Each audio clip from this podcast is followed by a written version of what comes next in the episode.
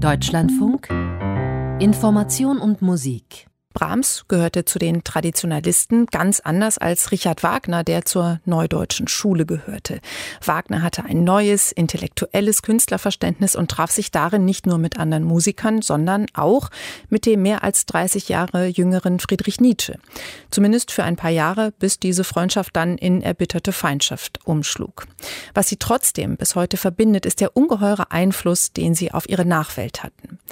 Der Politikwissenschaftler Herfried Münkler hat Richard Wagner und Friedrich Nietzsche zu Protagonisten eines Buches gemacht und er stellt außerdem Karl Marx dazu. In Marx, Wagner, Nietzsche, Welt im Umbruch fragt er nach den politischen, gesellschaftlichen und ideengeschichtlichen Voraussetzungen und Nachwirkungen der drei. Ich habe Herfried Münkler gefragt, Marx und Wagner sind auf sehr unterschiedliche Weise Referenzpunkte für das ideologische 20. Jahrhundert. Nietzsche dagegen will der Zerstörer des Ideologischen sein. Ist das eine Dynamik, die bei Ihnen, Ihren Untersuchungen eine Rolle spielt?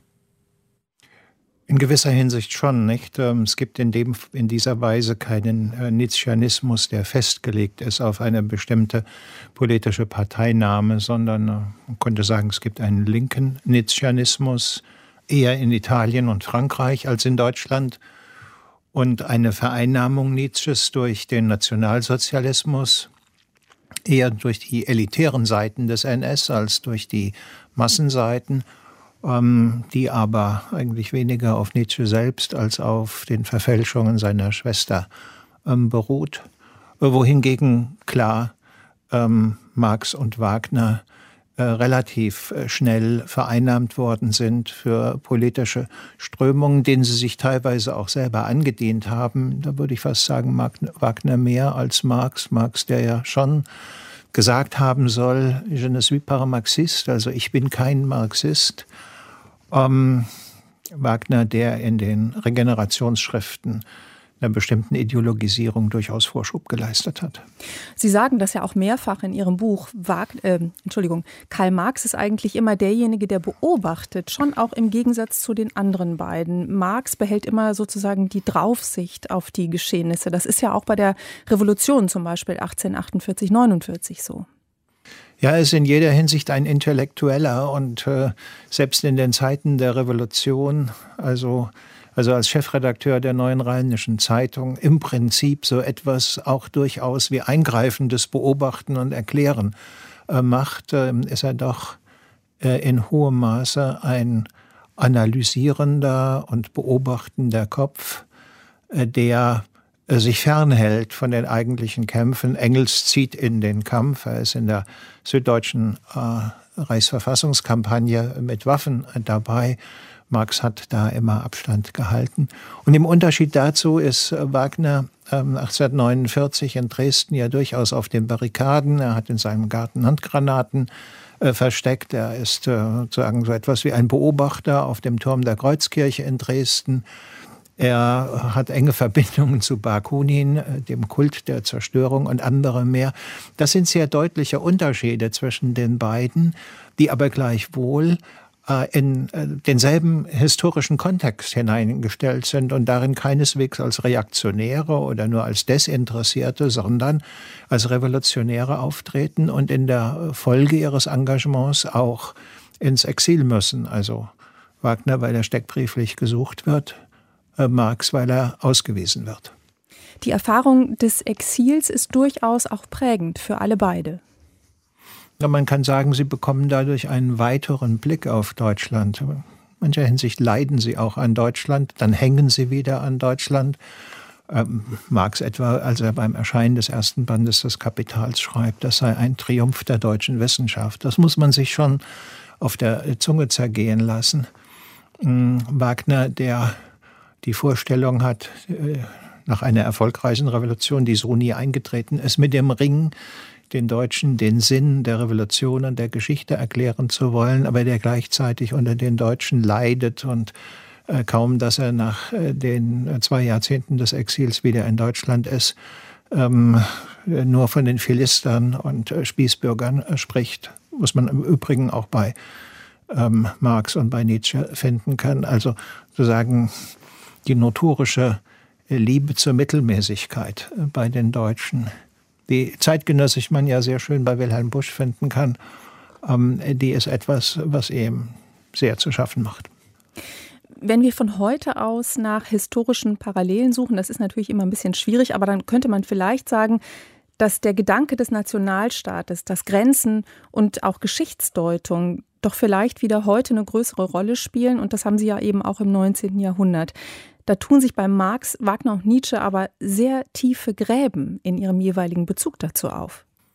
Ja, in vieler Hinsicht ist ja eigentlich äh, die Revolution von 1848 der Versuch einer äh, Nationalstaatsgründung. Das sind die beiden Seiten. Nicht auf der einen Seite Demokratisierung, Parlamentarisierung der politischen Ordnung, auf der anderen Seite Überwindung der Zersplitterung. Ähm, und ähm, äh, Marx verfolgt dieses Projekt, setzt aber letzten Endes auf die internationale Solidarität der Arbeiterklasse.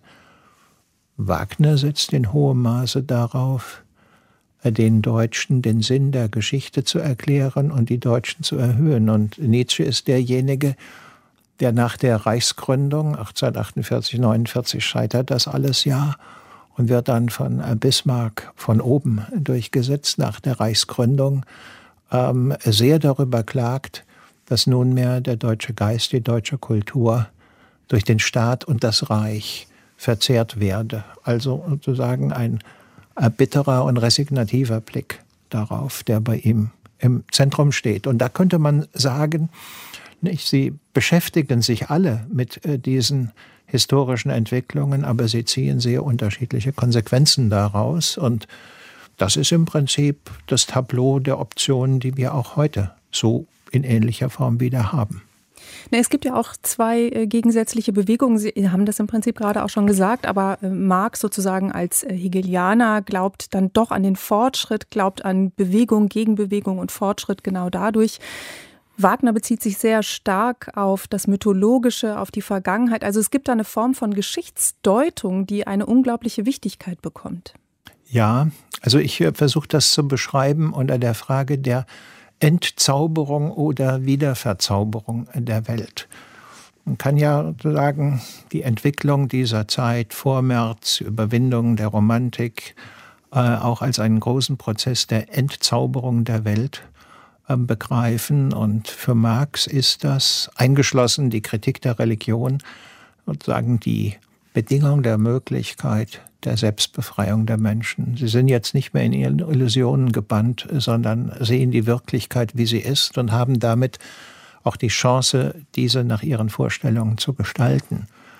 Während ähm, Wagner und in vieler Hinsicht auch Nietzsche sehen die Defizite, die dadurch entstehen. Nicht? Und Wagner setzt eigentlich auf die Wiederverzauberung der Welt ähm, in Form von Kunst, als Religion oder die Konsumption des Religiösen durch die Kunst, was ja vielleicht nicht so sehr im Ring, aber jedenfalls im Parsifal dann ins Zentrum tritt. Und ähm, Nietzsche gestaltet in seinem Zarathustra-Buch diese große Szene, nicht, äh, wo einer auf dem Marktplatz auftritt und ruft, wir haben Gott getötet. Und dann die Frage ähm, aufwirft, wer sind wir eigentlich, wenn ähm, wir den Gedanken der Gottesebenbildlichkeit in unserer Selbstbeschreibung nicht mehr zentral machen können. Und äh, nach Darwin, den Nietzsche ganz gut rezipiert hat, sitzt halt, wenn wir fragen, wer wir sind, der Affe da und grinst uns an. Mhm. Ähm, auch das sozusagen sehr unterschiedliche Umgänge mit der Frage der Entzauberung der Welt und eines Blicks in eine ja, ziemlich rohe und äh, nackte Wirklichkeit. Ja, und er nimmt ja im Prinzip auch eine sehr moderne Frage vorweg, die uns heute noch beschäftigt. Was machen wir mit der Freiheit, die wir genau dadurch haben? Ja, was machen wir mit der Freiheit, genau. Nicht, ähm, Wagner, würde ich sagen, setzte ein hohes Maße auf Bindung ähm, oder aber auf den Gedanken der Erlösung.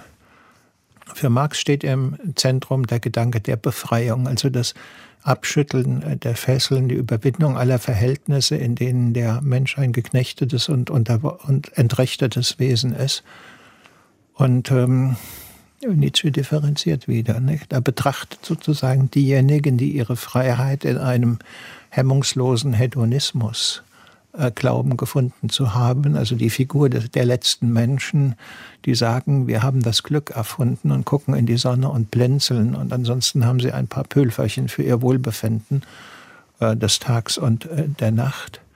Und auf der anderen Seite den Gedanken der Freiheit als Überwindung des Menschlichen oder Nietzsche gesprochen allzu Menschlichen. Ähm, also eine Freiheit eher als eine Zumutung, als eine ähm, unbedingte Herausforderung, der äh, freilich nur wenige gewachsen sind.